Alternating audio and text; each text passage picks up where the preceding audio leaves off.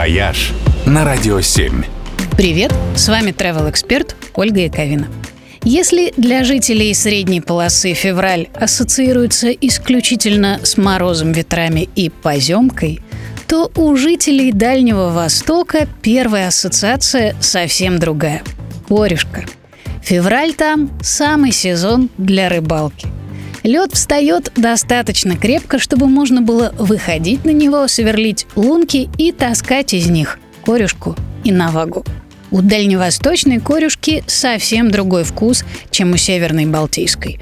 Она гораздо крупнее и при этом более нежная и имеет явный сладковатый привкус. Ну и, конечно, узнаваемый запах. Свежевыловленная корюшка явственно пахнет то ли огурцом, то ли арбузом.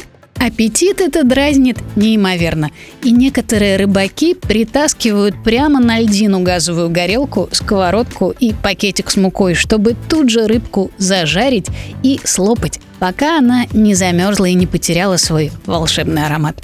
Впрочем, употребленная чуть позже, дальневосточная корюшка – это все равно потрясающе вкусно.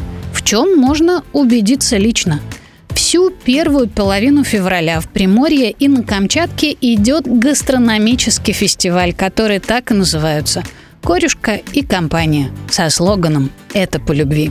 В ресторанах Владивостока, Петропавловска-Камчатского и еще Хабаровска подают фестивальные сеты с корюшкой и навагой, супы, закуски и даже десерты с участием волшебной рыбки. А для желающих проводят мастер-классы по ее приготовлению.